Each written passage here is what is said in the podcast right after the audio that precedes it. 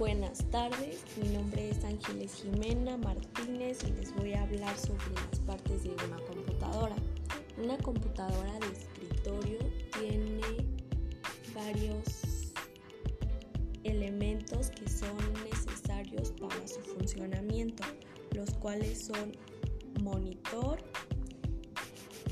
tarjeta de expansión, placa base, microprocesador, memoria RAM, fuente de alimentación, unidad de disco óptico, disco duro y teclado y el mouse.